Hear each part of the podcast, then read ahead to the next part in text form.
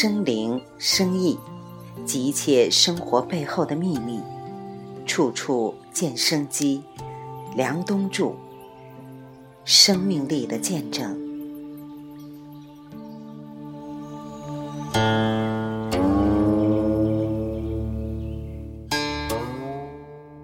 还有两个老先生，虽然没有活到九十，但是也是属于长寿的。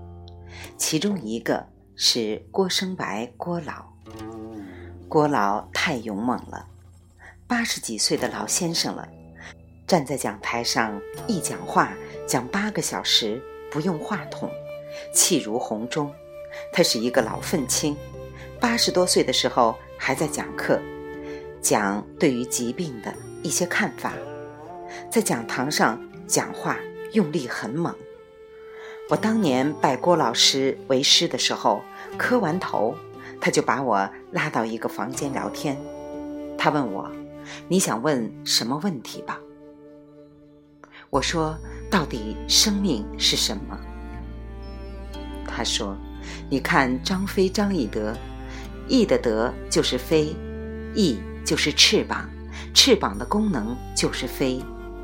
刘备刘玄德，玄德的意思就是黑色的德，就是收纳，是为了备。我说，然后呢？老先生说，就是你要有所能，你要有能，你要做功。功是什么？简单的说，功就是能够带来位移。物理学里面讲的功。等于力乘以位移，并且那个位还朝着你的力的方向，所以所谓功，就是你希望它去哪儿，你能把它推动到哪儿，那就叫功。你想摸一桶，就摸到了一个一桶。这句话是同一个世界，同一个梦画出来的。同一个世界，同一个梦想，反过来念就是想摸个一桶，就是个一桶，就是你能让这个事情朝着你预期的方向推动，这个就叫功。你能够让别人得到他想得到的东西，那就叫德。你通过让别人得到他想得到的东西，然后推动大家走向你想推动的方向。这个叫做功德。那么道呢？道就是走过的那条路，最简单的路，最方便的路，最直接的路，那条路叫道。我认为师傅不光是讲大道理的，还是讲生命解决方案的。书里讲的都是大的，小的都是磕头才讲的。于是我说。来一点实际的吧，师傅，你给我讲讲女人到底是什么？师傅老泪纵横，他给我讲了一个故事。这个故事，我相信师傅是愿意让我讲出来的。他说，当年我们拜把子兄弟九个人，我排行老六，老五死了，然后大哥、二哥他们坐下来商量，到底怎么办。老五死了以后，嫂子怎么办？就看兄弟里面，只有我还没有结婚。说老六，要不然你跟嫂子过吧。当时老大还问你喜欢吗？他说挺好的，嫂子挺漂亮的，人挺好，性格也温和，但是不知道嫂子愿不愿意。嫂子也愿意，结果就说。那好办，大哥做主，大家拜把子兄弟。老六，你就跟老五的老婆一块儿过吧。你把她娶了，你得给人家一个名分，不能这么过，得给人家一个名分的。郭老说：“我回家思前想后，觉得不能对不起哥，就跟嫂子说：‘嫂子，这样吧，这一辈子有我一口干饭。’”就绝不让你喝粥，但是我不能对不起哥。第二天，嫂子悬梁自尽。老先生在那儿哭，我也不知说什么。等郭老的情绪平复下来，我问：“那您怎么看这件事儿？”他说：“你得问自己，当时喜不喜欢嫂子？如果嫂子喜欢你，你又喜欢嫂子，你当时拒绝，你是真的怕对不起哥，还是怕别人说呢？”其实是怕别人说。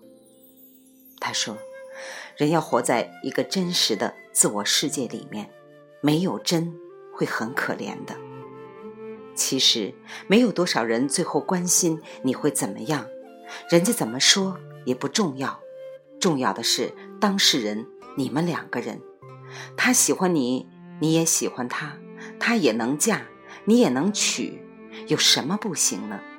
你非要最后搞到嫂子自尽，你遗憾终身，有什么意义呢？我听完这个故事，就觉得这个师傅没白拜。师傅把最真的东西告诉你了。另外，郭老还跟我讲了很多。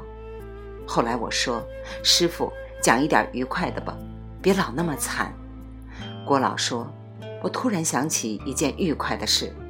有一年我被批斗，红卫兵拿那个带铁扣的皮鞭抽我，啪一下打得我满头是血。”我那个时候因为被斗得厉害，他们人很多很吵，很多人在批斗，把我按在那里，背上插个大牌子，戴着大高帽，前面还吊着一个大牌子，然后拿皮带抽。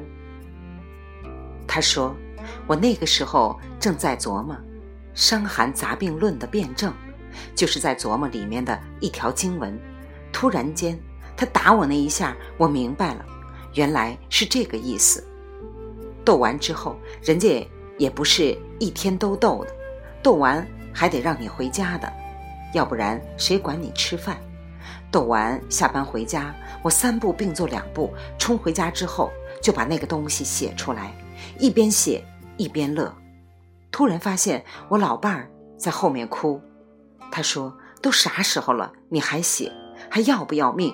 血都还在流着呢。”师傅说：“你们女人怎么能明白一个真理之后的快乐？你跟老人聊天，他们就是有东西跟你讲，而且真的特别有意思。然后我问，到底这个世界上有没有那种占卜特厉害的那种预测术什么的？他说，这个事儿你要知道，当年的老北京特别有意思。”那时的天安门可不像现在这样，当年的天安门有很多棵树，那些树都是跟中山公园那棵老的松柏是一起的，一直长到前门，所以那时候的前门前面是一片森林，你知道吗？大家在天安门那玩儿，那个时候我们的糖葫芦不是现在这么一串的，是一丈长的一个大签子，是一个。一个大苹果站着的，很便宜，很好吃。当时你吃一个就摘一个下来。他说，每天我骑自行车从前门骑到后海，在银行工作。当时在天安门有一个人算命特别厉害，报纸上经常出现他的名字。每天穿大皮袍子，一群人站在那儿，坐在那儿。先听他吹半个小时的牛，把当今国际形势、欧美法日德对中国的影响什么的全讲完了之后，讲到高潮的时候，就一群人挨个说，一人送三句话：你怎么样？他怎么样？你老婆怎么样？你身体怎么样？都讲得很准。讲完之后，大家随意给钱，给完钱之后，他就一包包起来，就去玩了。后来有一次，我有一件事儿很困惑，就去问这个人该怎么样。后来我俩变成好朋友了。这个人跟郭老师说：“其实所谓命里无非常情，你看人看得多了，你就知道这个人是一个好吃懒做的人。你告诉他，你再这么吃下去，一定坐吃山空，准没错。你一看这个人精血亏损。”就是不止有一个老婆的人，你告诉他外面那个搞不定了，他一定觉得你讲的特别对。一看这个人满脸横肉，皮肤又粗糙，眼露凶光，就知道这个人迟早在外面惹事儿。再加上他脚上有一些淤血，膀子上有一些伤口，就知道他肯定刚跟人家打过一架。就说你这一架打的可不轻，如果你下次再这样打，可能会被打死。这些东西你稍微花一点心思，你先用国际形势这个大的东西一讲，让他觉得对你产生信赖之后，再把话讲得开放一点儿，每个人自己都会补充的。你看到一个女的就说你命不好，命运多舛，爱情不顺，她一定。会觉得你讲的太对了，我就没见过一个爱情顺的人。你看到一个男的，你就说你有小人暗算，这个男的肯定觉得你讲的特别好。谁身边没有几个小人呢？算命只不过是常识，再加上你自己的脑补就完了。所以你明白这个东西之后，就是君子不战。我不排除真有人能够通达未来。我这些年接触了那么多星象命理大师，以我看来，其中大部分人比别人更善于观察生活，更善于表达一个模棱两可的状况，更善于激发人们自我脑补的意识。